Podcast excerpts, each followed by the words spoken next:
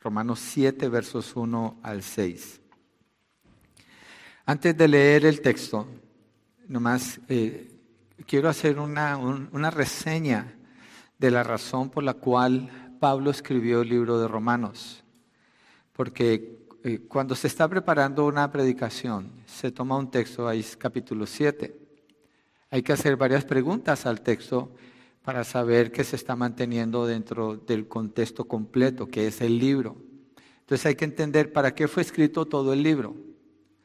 Y el texto que voy a usar, qué relación tiene esa parte con el argumento completo del libro, cómo encaja en la argumentación del libro.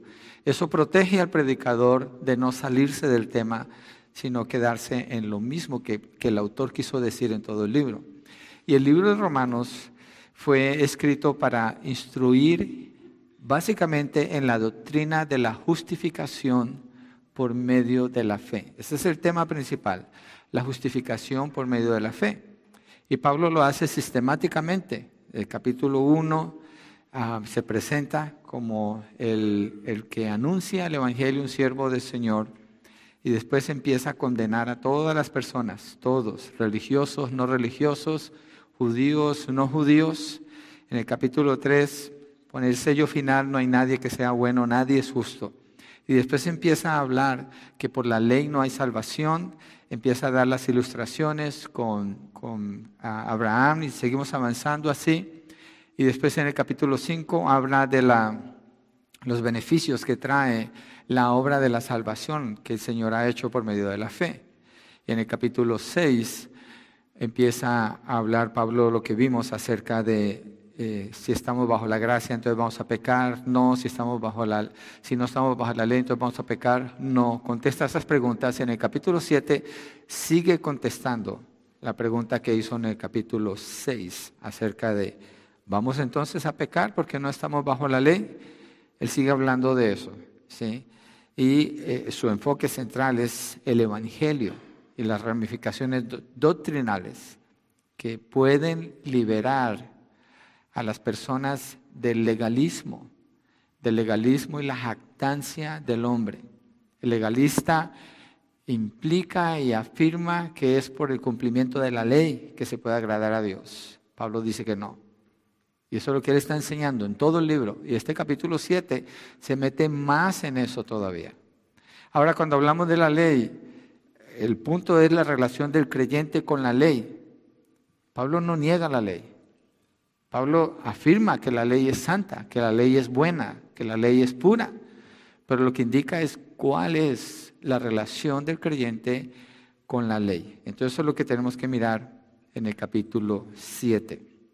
Y quiero leer en el capítulo 6, verso 15, la pregunta que Pablo sigue contestando hasta el 7. Y si usted lee con cuidado ese capítulo 7, va a encontrar que termina, el tema lo completa hasta el capítulo 8. Él sigue hasta el capítulo 8 hablando de lo mismo. Entonces la pregunta de 6.15 es, ¿entonces qué? ¿Pecaremos porque no estamos bajo la ley, sino bajo la gracia? De ningún modo. A este punto, iglesia, yo espero que usted, usted no esté haciendo esta pregunta así. Esta es la pregunta equivocada. Es una pregunta equivocada. Que el creyente a estas alturas esté diciendo, entonces, ¿por qué no estamos bajo la gracia vamos a pecar? Esa es la pregunta equivocada.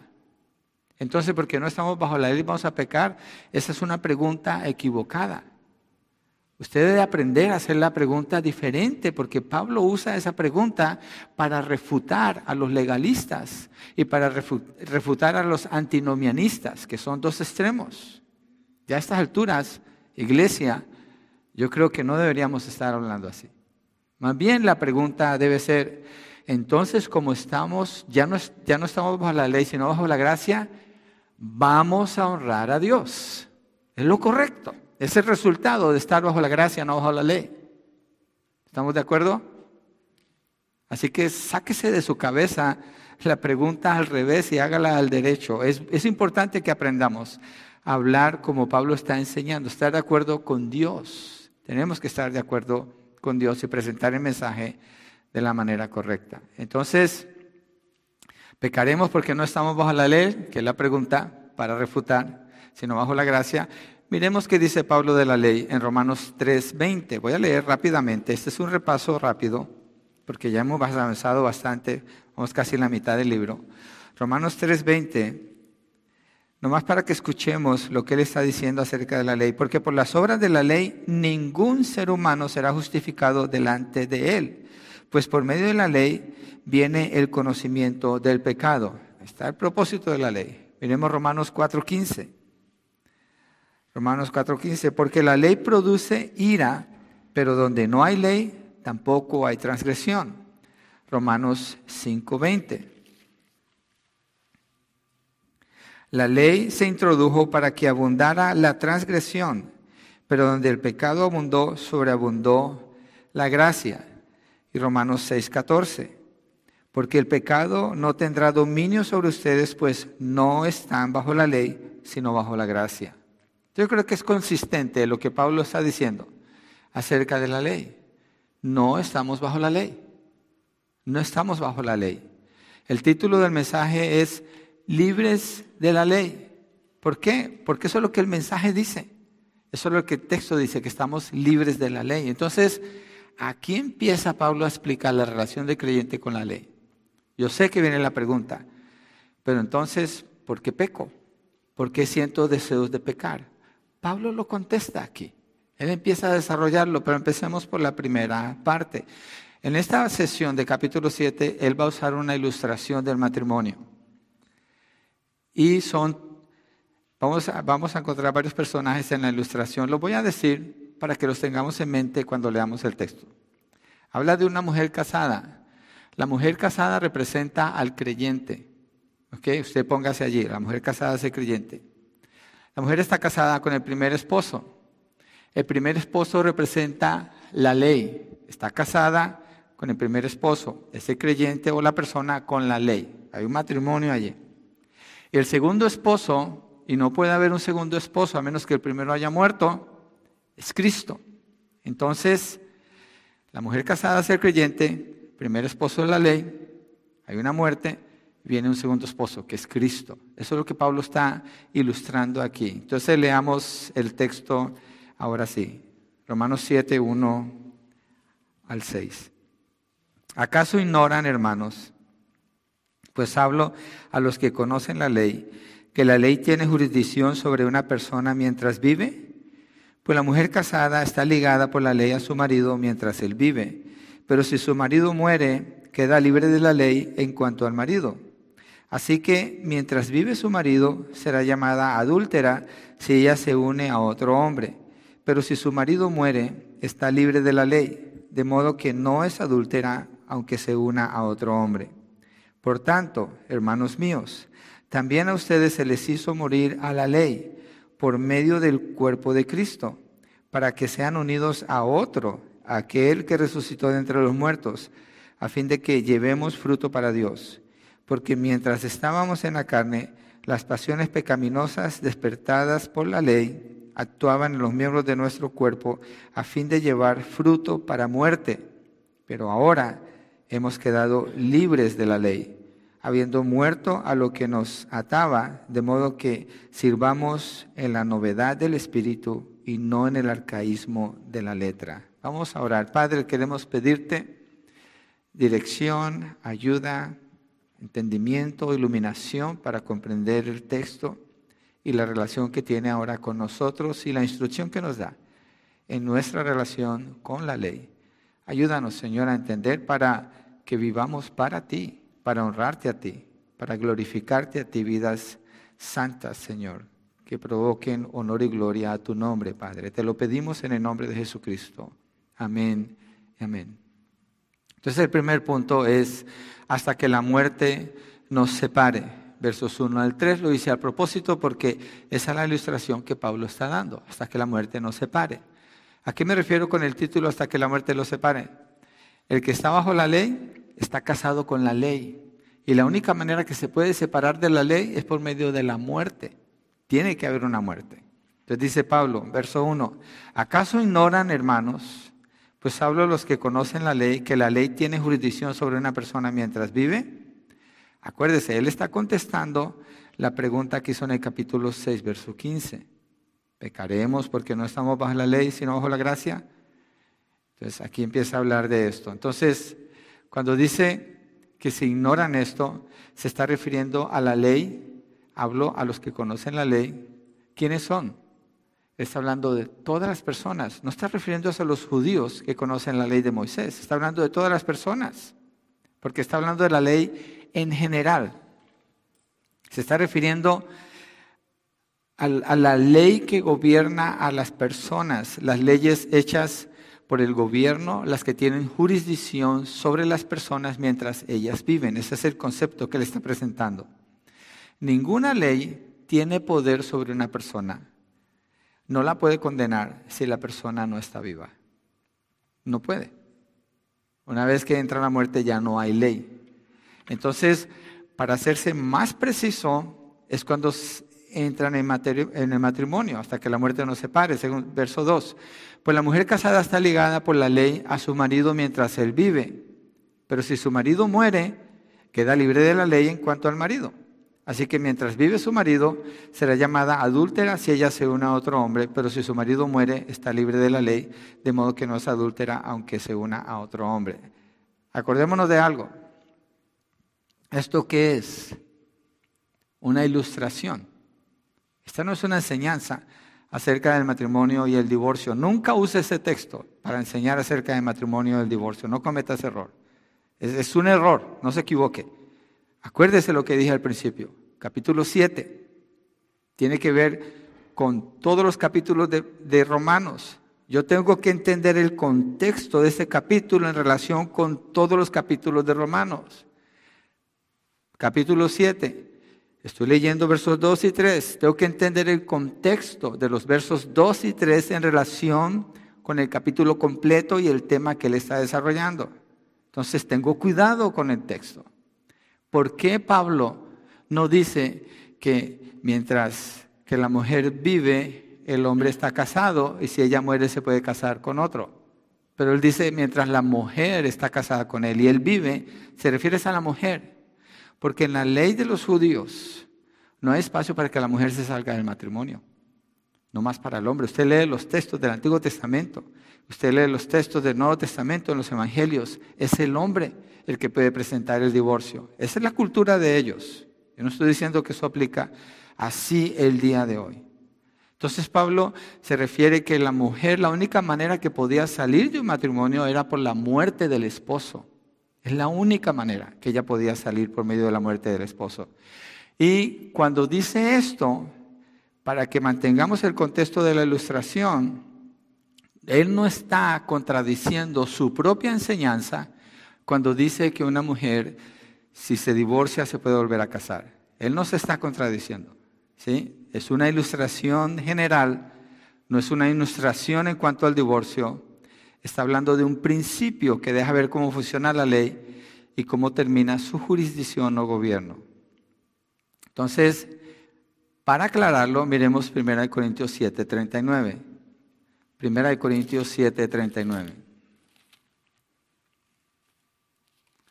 No seamos como los expertos de hoy en día con el uso de las escrituras, por favor, que hacen Google y todo el mundo es experto en medicina, hacen Google y es experto en construcción, hace Google y es experto en mecánica, todo el mundo es experto hoy en día. no, con la Biblia hay que leerla toda y hay que entenderla, hay que tener cuidado con los textos. Primera de Corintios 7, verso 39, y el que está hablando aquí es el apóstol Pablo. La mujer está ligada mientras el marido vive, pero si el marido muere, está en libertad de qué? De casarse con quien desee, solo que sea en el Señor. Si se fijan, el texto de Romanos dice que no, el texto de Corintios dice que sí.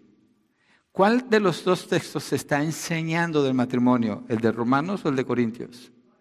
El de Corintios. El de Romanos no está enseñando del matrimonio. El de Romanos que está enseñando la ley. El punto que está haciendo Pablo es usando una ilustración para enseñar cómo funciona la ley, que la única manera de estar fuera de esa ley es por medio de la muerte. Miremos un texto más que nos puede ayudar, Mateo 19, 9. Y en este caso vamos a mirar las palabras del Señor Jesucristo. Hay dos, pero escogí este, Mateo 19, 9. Pero yo les digo que cualquiera que se divorcie de su mujer, salvo por infidelidad, y se case con otra, comete adulterio. ¿Hay espacio para el divorcio aquí? Sí. El Señor Jesucristo está diciendo que sí, por causa de adulterio. ¿Y puede haber otro matrimonio después de eso? Sí, el Señor está diciendo que sí. ¿Cuál es la causa de eso? Es la dureza del corazón. En consejería le decimos a una persona, divórciese, jamás va a escuchar usted eso de parte de un consejero de esta iglesia. Jamás. Nunca tomamos esa postura. Nunca. Si la persona decide hacerlo porque está dentro de lo que el Señor da permiso, es otra cosa, pero nosotros jamás damos esa consejería. No. Nosotros tomamos la postura de prevalecer en el matrimonio. Es un asunto de fe, pero también entendemos que hay una salida allí. Ok, bueno, el tema no es el matrimonio en el divorcio, pero creo, quería aclarar que Romanos no está enseñando ese tema. Romanos está hablando de la ley. ¿Estamos de acuerdo? Nos regresamos a la ley, dejamos el matrimonio a un lado. Aunque vamos a usar la ilustración, pero ok, la enseñanza es la ley. Entonces, la ilustración que le está dando allí en Romanos 7, ¿quién es la mujer casada? El creyente. La mujer casada es el creyente. ¿Quién es el primer esposo? La ley. ¿Cuál es la única manera que ella puede salir de esa relación? Si él se muere. Entonces, ¿quién tiene que morir? Si el, esposo, el primer esposo, la ley. La ley. De acuerdo a la ilustración que Pablo está usando, ese es el sentido que él le da. Ok. Pasemos al segundo punto. Ahora estamos unidos a otro. Verso 4. Dice, por tanto, hermanos míos, también a ustedes se les hizo morir a la ley por medio del cuerpo de Cristo, para que sean unidos a otro, aquel que resucitó entre los muertos, a fin de que llevemos fruto para Dios. Entonces continúa Pablo con la ilustración. Él continúa aquí. En este caso, el otro es Cristo. Ese es el otro esposo. Esa es la otra unión de la que Pablo está enseñando aquí. Entonces, lo que está haciendo Pablo es ilustrando una transferencia, una transferencia que ocurre en la persona cuando es salva, cuando la persona cree en Cristo, cuando el Señor regenera su corazón esa persona es desligada de estar bajo la ley. Ya no está ese matrimonio, ese matrimonio se muere.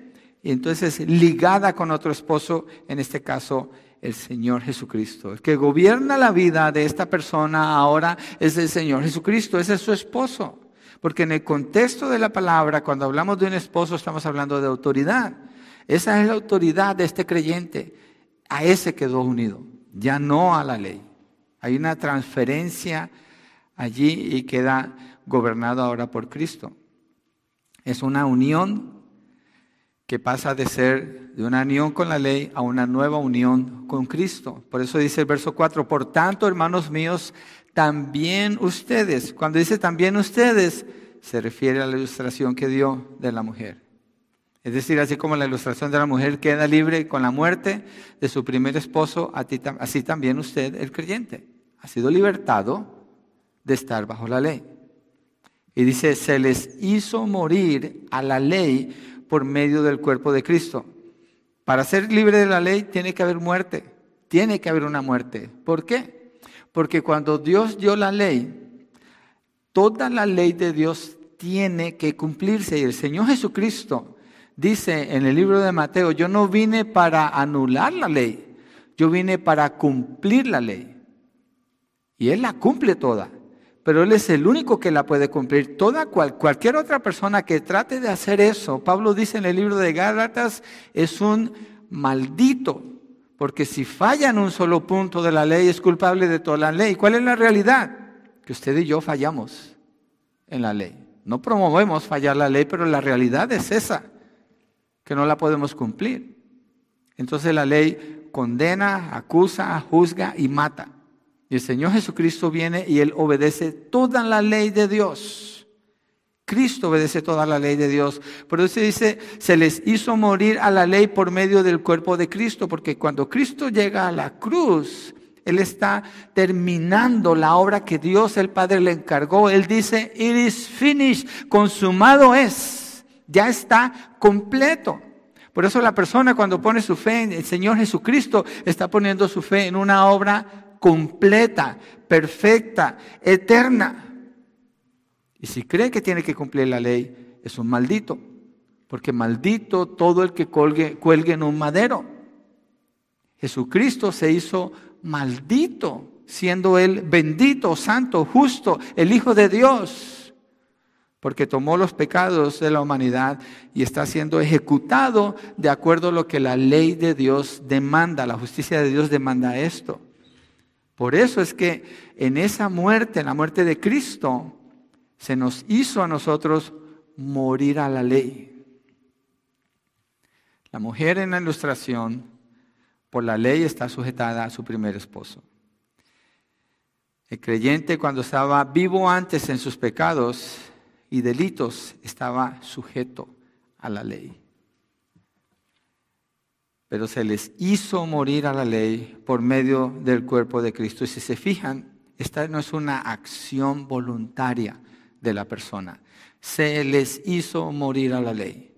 Quiere decir que quien hizo esto de quitar al creyente de la ley, Dios. Es el único que puede hacer eso por medio de la obra de Cristo, por eso es por medio del cuerpo de Cristo. Entonces aquí la muerte a la ley es un asunto de una obra de Dios. Y creyente entonces queda muerto en relación con la ley.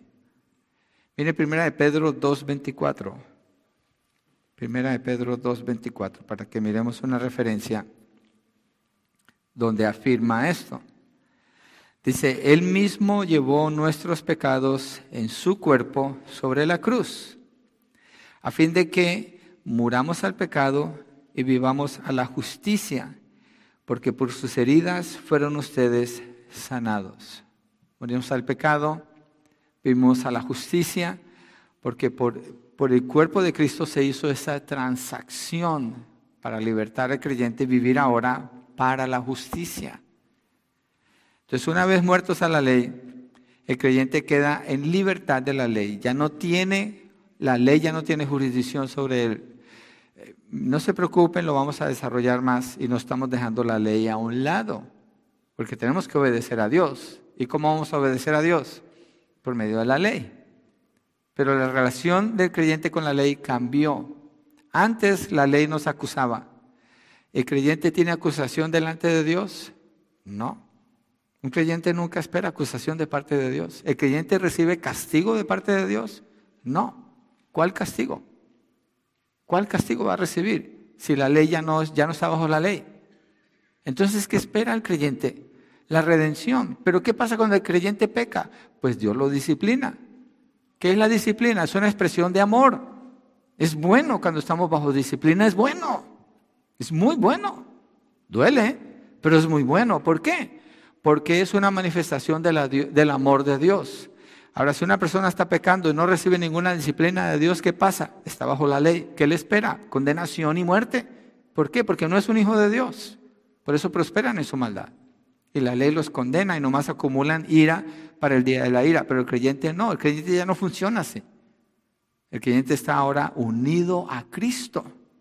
Cristo no es condenado por Dios. Cristo no va a morir otra vez. Ella murió una vez, por siempre. Entonces el creyente ahora no tiene esa relación con la ley de acusación, de condena o de muerte. Está libre. Así que muertos a la ley, es decir, al primer esposo, quedamos libres para estar unidos con otro esposo, Cristo Jesús. Y dice Pablo, para que sean unidos a otro, a aquel que resucitó de entre los muertos.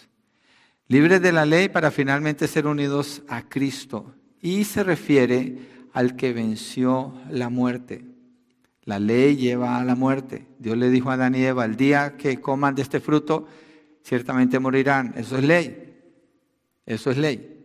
Y eso fue lo que pasó con ellos. Pero entonces en Adán todos mueren, en Cristo todos viven, libres de la ley para finalmente ser unidos a Cristo. Mire, es así.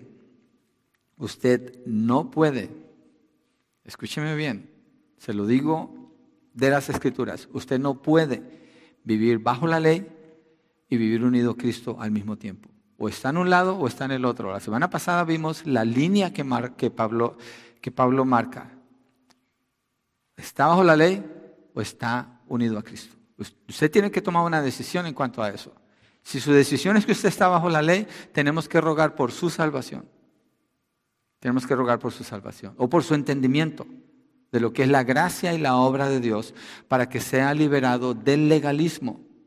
El legalismo ata a las personas a la ley. ¿Y qué hace? Niega la obra de Cristo, niega la gracia de Dios, niega que Dios es completo y perfecto y asume que el hombre tiene que completar su salvación. Y eso niega la obra de Cristo, es, es, es contrario a la verdad y tiene que ser rechazado, desechado. También está el otro extremo, el antinomianismo. Ah, pues no estamos bajo la ley, entonces podemos hacer como queramos. Es lo que mismo Pablo está preguntando. Y la respuesta es no, de ningún modo. Porque una persona que está unida a Cristo va a vivir en pecado. No tiene sentido. Más bien la expresión debe ser, como no estamos bajo la ley, pero estamos unidos a Cristo, vamos a vivir para Cristo. Vamos a vivir para Dios. ¿Cristo qué hizo? Agradó a Dios. ¿Cómo? Obedeciendo toda la ley. Nosotros podemos hacerlo porque estamos en Cristo, no bajo la ley, en Cristo. Esa es la relación que Pablo está enseñando aquí. Y la obra de Cristo es la que garantiza libertad completa de la ley para estar bajo el gobierno de Cristo. Suena un poquito confuso, no se preocupen, Pablo lo desarrolla más y más y más. El punto que él está haciendo aquí al principio es, tenemos otro esposo y no es la ley, es Cristo. ¿Cómo obra la ley? Desde afuera es una lista de requisitos. Pero el que ha nacido de nuevo, el que está unido a Cristo, la palabra dice que Dios escribió su ley en su corazón, entonces obra desde adentro. El creyente ve la ley y corre, quiere agradarle a Dios, quiere obedecerla. El que está bajo la ley, porque no es salvo, mira la ley y le busca la vuelta y halla la forma y tiene sus excusas y vive como quiere. Y es condenado por la ley. Es muy diferente, muerte y vida. Entonces, ya no somos esclavos de la ley, somos esclavos de Cristo, unidos a Él en todo sentido. Libre de la ley por su muerte en la cruz y vivos para Dios por medio de su resurrección. Miremos 2 Corintios 11, 2. Mira lo que Pablo dice acerca de este casamiento. 2 Corintios 11, 2. Dice que tiene celo por los corintios y habla de lo que él les ha estado enseñando, la intención que por la cual él, les ha estado enseñando. Y dice, porque celoso estoy de ustedes con celo de Dios, pues los desposé a un esposo para presentarlos como virgen pura a Cristo. La persona es traída para qué? Para que sea, tenga esa unión con Cristo. Ahora, Aquí hay que tener cuidado con algo. Esto no es yo y Dios. Pablo no está hablando así. Cada persona obviamente es unida con Cristo cuando es salvo, pero si se fijan, todos los textos hablan en plural. Es una, una unión con el cuerpo de Cristo, el bautismo del Espíritu Santo. Cuando Dios salva a una persona, la bautiza en el cuerpo de Cristo. Esa es la novia de Cristo que está preparada para las bodas del Cordero, para el matrimonio con Cristo, pero está en unidad con Él, en el contexto de la iglesia. Eso es lo que dice. Mira Apocalipsis 19, 7. Textos que hablan de esta obra completada. Apocalipsis 19, 7. Y les recomiendo, mire, lea Romanos 7, Léalo despacio, lea Romanos 8, usted va a ver toda la relación que mantiene hasta Romanos 8, 4. Pablo está hablando de lo mismo. Apocalipsis 19, 7 dice, regocijémonos y alegrémonos y démosle a Él la gloria porque las bodas del Cordero han llegado y su esposa se ha preparado. ¿Quién es la esposa del Cordero? Es la iglesia. Es la esposa del Cordero. No es la esposa de la ley. Es la esposa del Cordero. Esa es la unidad. Mira Apocalipsis 21, 9. Vino uno de los siete ángeles que tenía las siete copas llenas de las últimas siete plagas y habló conmigo diciendo, ven, te mostraré la novia, la esposa del Cordero. No es la esposa de la ley, es la esposa del Cordero. El creyente es unido con Cristo. Regresemos allí a Romanos 7. En la relación que el creyente tiene con la ley, ¿cuál debe ser el resultado? ¿Cuál debe ser el resultado de esa unión del creyente con Cristo? Porque no está bajo la ley. En el verso 4, voy a leerlo de nuevo, pero la última parte de la que quiero enfocarme. Por tanto, hermanos míos, también a ustedes se les hizo morir a la ley por medio del cuerpo de Cristo para que sean unidos a otro, a aquel que resucitó de entre los muertos, a fin de que llevemos fruto para Dios. A fin de que llevemos fruto para Dios. Esta unidad, es lo que produce vida, porque bajo la ley estábamos muertos. Unidos a Cristo tenemos vida. ¿Cuál vida? La vida de Cristo. ¿Cristo para qué vive? Para honrar al Padre. Entonces esa vida de Cristo se manifiesta ahora en el creyente. El creyente es liberado completamente para que manifieste ese fruto. Miren, en el Antiguo Testamento Israel recibió la ley de Moisés. Y esto es muy importante entender lo que es la ley de Moisés también. Ellos recibieron la ley de Moisés. ¿Y cuál es el ejemplo que tenemos? ¿Qué hizo la ley por ellos? ¿Cuántos de ellos murieron en el desierto? Todos, excepto dos personas. Todos murieron, excepto dos personas.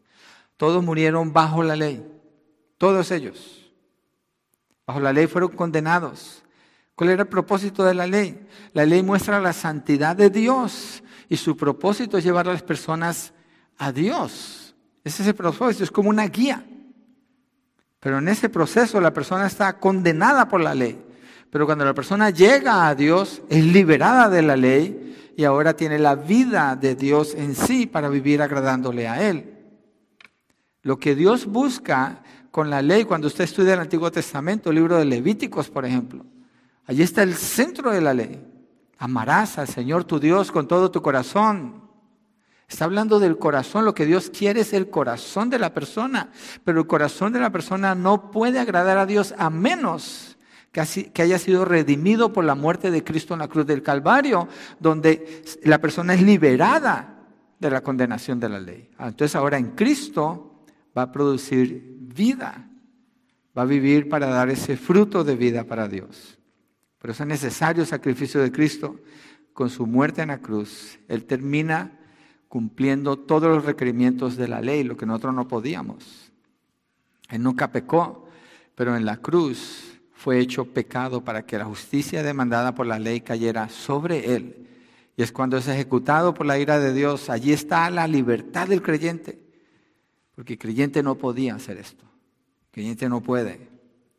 Pero ahora en Cristo es libre para hacerlo. Entonces por eso somos libres del pecado, libres de la ley, unidos a Cristo Jesús. Esta es la gracia de Dios. Entonces ahora en este sentido, el creyente va a la ley y la puede obedecer porque tiene el poder y la vida de Dios.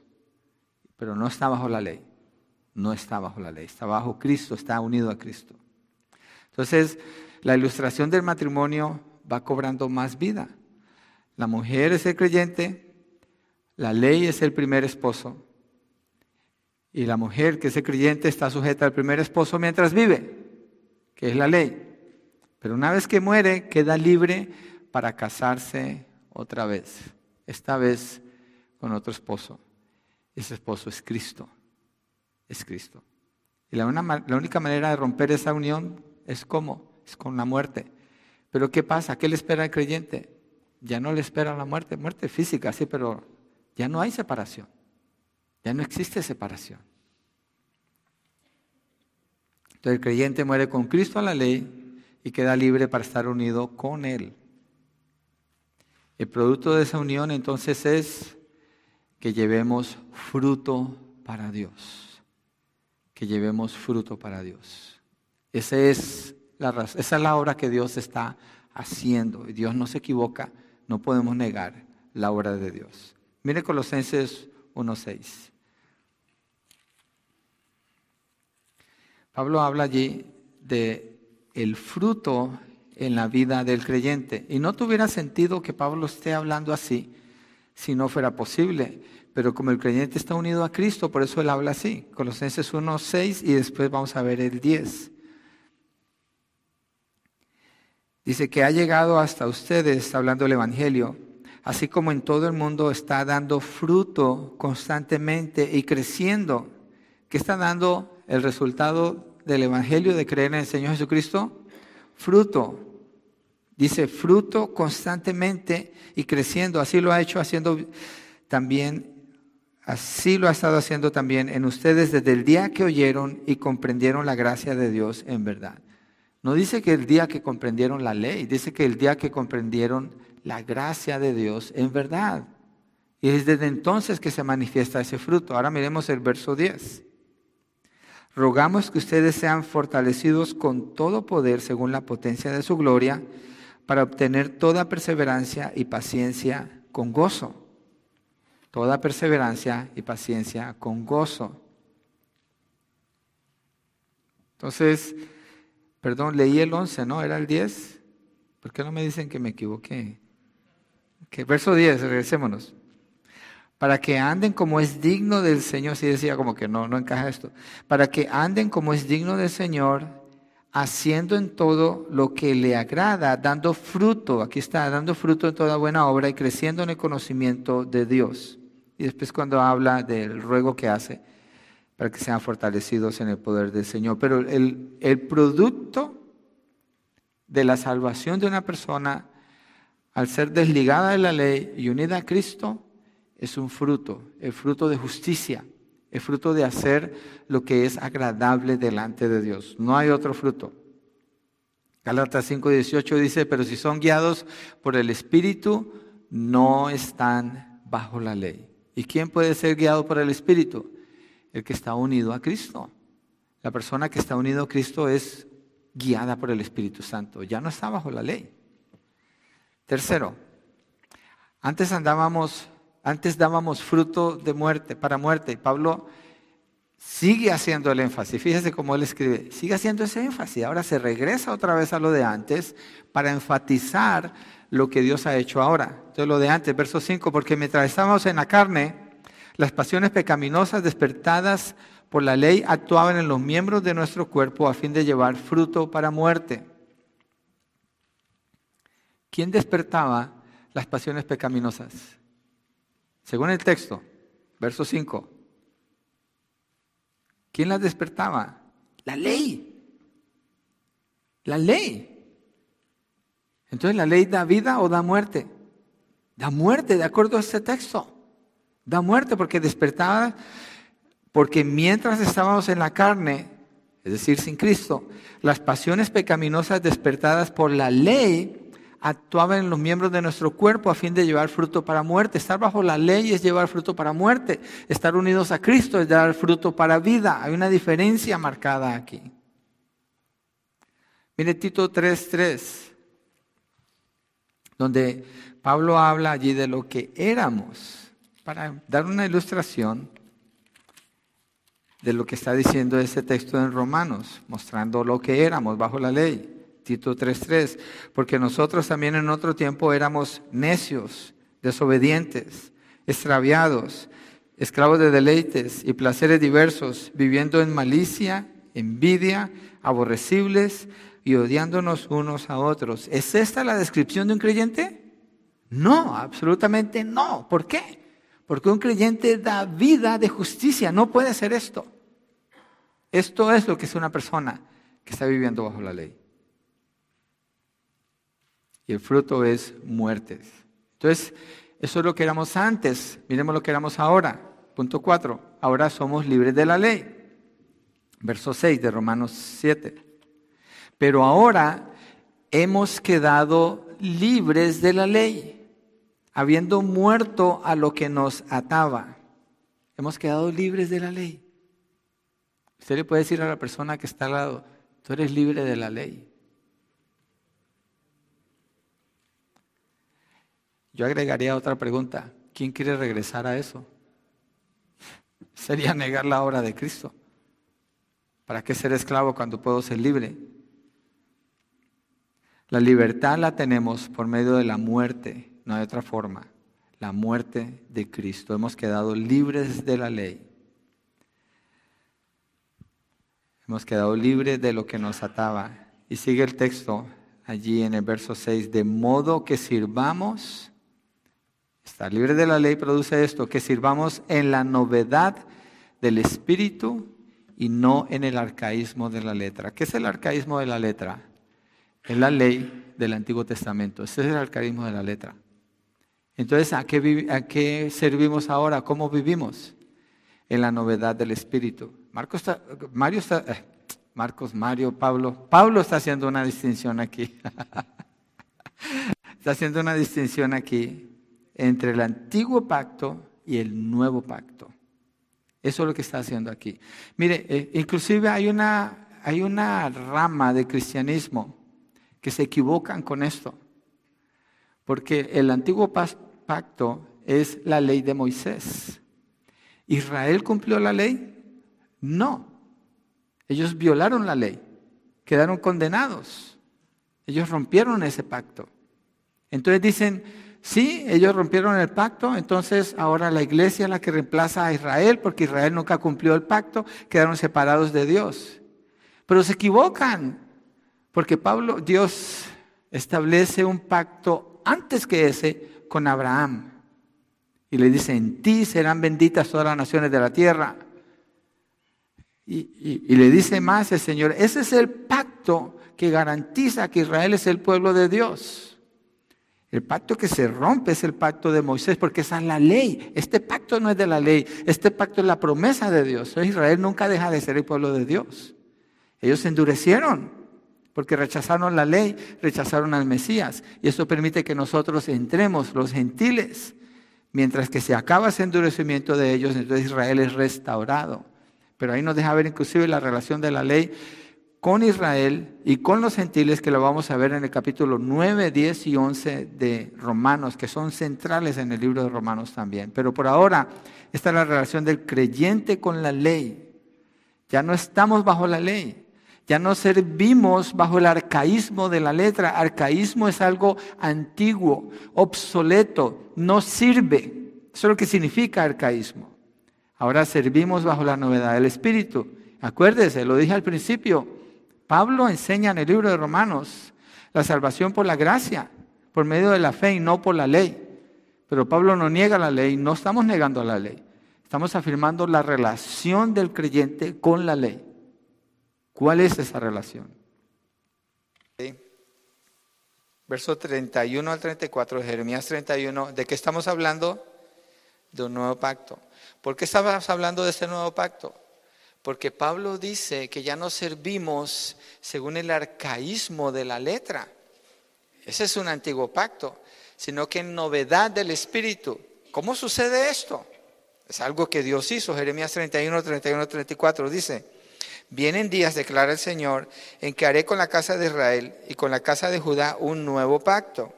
No como el pacto que hice con sus padres el día que los tomé de la mano para sacarlos de la tierra de Egipto. Mi pacto que ellos rompieron, aunque fui un esposo para ellos, declara el Señor. Porque este es el nuevo pacto que haré con la casa de Israel después de aquellos días, declara el Señor. Pondré mi ley dentro de ellos y sobre sus corazones la escribiré. Entonces yo seré su Dios y ellos serán mi pueblo. No tendrán que enseñar más cada uno a su prójimo y cada cual a su hermano, diciendo, conoce al Señor, porque todos me conocerán, desde el más pequeño de ellos hasta el más grande, declara el Señor, pues perdonaré su maldad y no recordaré más su pecado. Hay cosas que está diciendo aquí el Señor en esta promesa por medio de Jeremías, que está hablando de lo que Pablo dice en el texto que estamos estudiando de Romanos. Ya no servimos en el arcaísmo de la letra.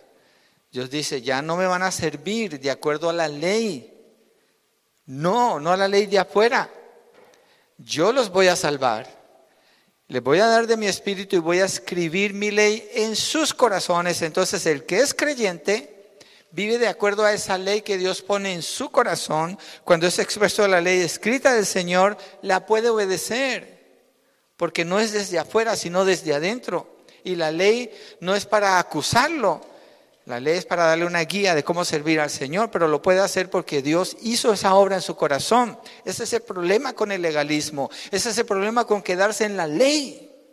La ley mata, la ley condena, la ley despierta la área pecaminosa de las personas si no está en Cristo, pero si está en Cristo, la persona es libre para obedecer esa ley. Eso es lo que está diciendo esta promesa del nuevo pacto. Miremos un texto más. Ezequiel 36, 26 al 27 es uno de mis favoritos, donde el Señor dice qué va a hacer con Israel. Ezequiel 36, 26 al 27. Además les daré un corazón nuevo. Vamos despacio. ¿Qué les va a dar? ¿Está hablando de una ley nueva? No, ¿cierto? Está hablando de un corazón nuevo. El corazón que representa la persona. Está hablando de un cambio total en la persona. Le daré un corazón nuevo y pondré un espíritu nuevo dentro de ustedes. Quitaré de su carne el corazón de piedra y les daré un corazón de carne. Pondré dentro de ustedes mi espíritu y haré que anden en mis estatutos. ¿Quién lo va a hacer? ¿La ley o Dios? Él es el que hace que el creyente ande en qué? En sus estatutos. ¿Qué son sus estatutos? La ley. Aquí está hablando de la relación del creyente con la ley. Es decir, Dios va a hacer que sus hijos obedezcan su palabra. Eso es lo que está diciendo aquí. ¿Cómo lo va a hacer? Cambia el corazón, da un nuevo espíritu, pondré mi espíritu en ustedes, adentro de ustedes. Por eso Pablo está explicando en Romanos. La mujer mientras está casada tiene que estar ahí porque la ley la sujeta, pero una vez que el marido muere queda libre para casarse con otro. El creyente está casado con la ley, pero cuando la ley muere porque Cristo en la cruz del Calvario la termina de cumplir, entonces el creyente queda libre para qué? Para casarse con Cristo. Cristo era su esposo y eso es lo que ha hecho Dios. Le ha dado la vida, ha puesto su espíritu en él, ahora la persona está en Cristo no bajo la ley, porque la ley Israel la rompió, nosotros también. La ley no libera a nadie, a nadie, cero. Nomás le condena, lo señala y lo mata. Pero Cristo da vida porque esta obra la hace Dios, no es que la persona haya llegado allí. Entonces Dios es el que hace que cumplamos sus ordenanzas. Y más adelante dice, esto lo hago no por ustedes, lo hago por amor a mi nombre, dice Dios. El fundamento es su propia santidad, el mismo por la cual hace esa obra en las personas que salva. Entonces este nuevo pacto es diferente al hecho con Israel por medio de Moisés. El pacto que fue escrito en piedra, ese es el arcaísmo de la letra. El pacto antiguo termina con la muerte de Cristo en la cruz y el pacto nuevo se inaugura con la resurrección de Jesucristo de entre los muertos. En Lucas 22, 20, el Señor Jesucristo está con sus discípulos la noche que lo iban a entregar y les dice, esta copa es el nuevo pacto. Está diciendo que por su muerte en la cruz se va a inaugurar el nuevo pacto. ¿Cuál es el nuevo pacto? Esta obra de Dios en el corazón de ellos. No la ley de Moisés, no. Esa no es la del pacto. Entonces, anoté cuatro, creo que lo puse en sus notas cuatro puntos que el pastor John Piper concluye cuando él hace un estudio de este texto. Y dice, primero, por la sangre de Cristo son perdonados nuestros pecados, como promete Jeremías 31, 34. No por la ley, por la sangre de Cristo. Segundo, por la sangre de Cristo, Cristo nos es dado el Espíritu Santo, como lo promete en Ezequiel 36, 27. Ya lo leímos. Por la sangre de Cristo conocemos a Dios personalmente. Dice, todos me conocerán, nadie tiene que enseñarle a nadie, todos me conocerán, dice el Señor. Cuarto, por la sangre de Cristo es escrita la ley en nuestros corazones, no solo en piedras. Esa promesa que encontramos en Ezequiel 36 y en Jeremías 31, solamente es posible que Dios la cumpla cuando su Hijo Jesucristo muere en la cruz. Él muere en la cruz y cambia la relación con la ley, la cambia en ese momento. Segunda de Corintios 3 del 5 al 6. Quiero leer ese texto y con este vamos a terminar. Segunda de Corintios 3 del 5 al 6.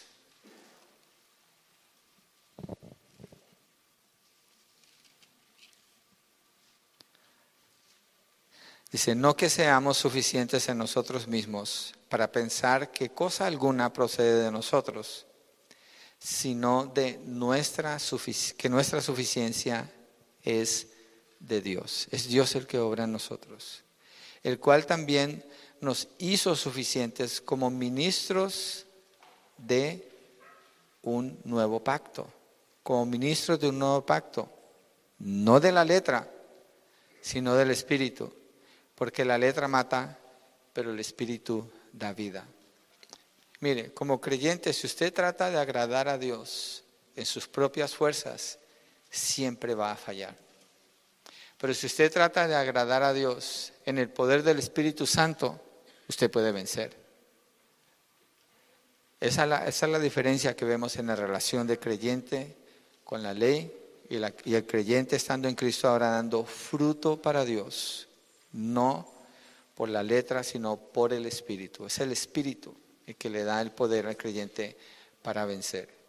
Y la ley de Dios es la guía que el creyente tiene, claro que sí, es la guía. Tenemos que seguir esa guía, pero ya no estamos casados a esa ley, estamos casados con Cristo. Vamos a orar, ¿por qué no nos ponemos de pie y oramos juntos? Ahora se tiene que pensar en la aplicación que esto tiene para su vida. En la aplicación para mi vida es, soy libre, soy libre para servir a Dios, soy libre para honrar a Dios. El Espíritu Santo me da el poder, me da el querer como el hacer para buscar del Señor y agradarlo a Él de todo corazón. Es una obra del Espíritu, no de la ley, del Espíritu. Señor, gracias. Queremos bendecirte, Señor, y darte gracias por esta instrucción que encontramos aquí en Romanos capítulo 7. Gracias Señor porque la ilustración hace claro que hemos sido separados por la muerte de Cristo, de la ley, y hemos sido unidos con Cristo. Ahora somos de Cristo. Estamos unidos a Él y bajo su gobierno, bajo su soberanía.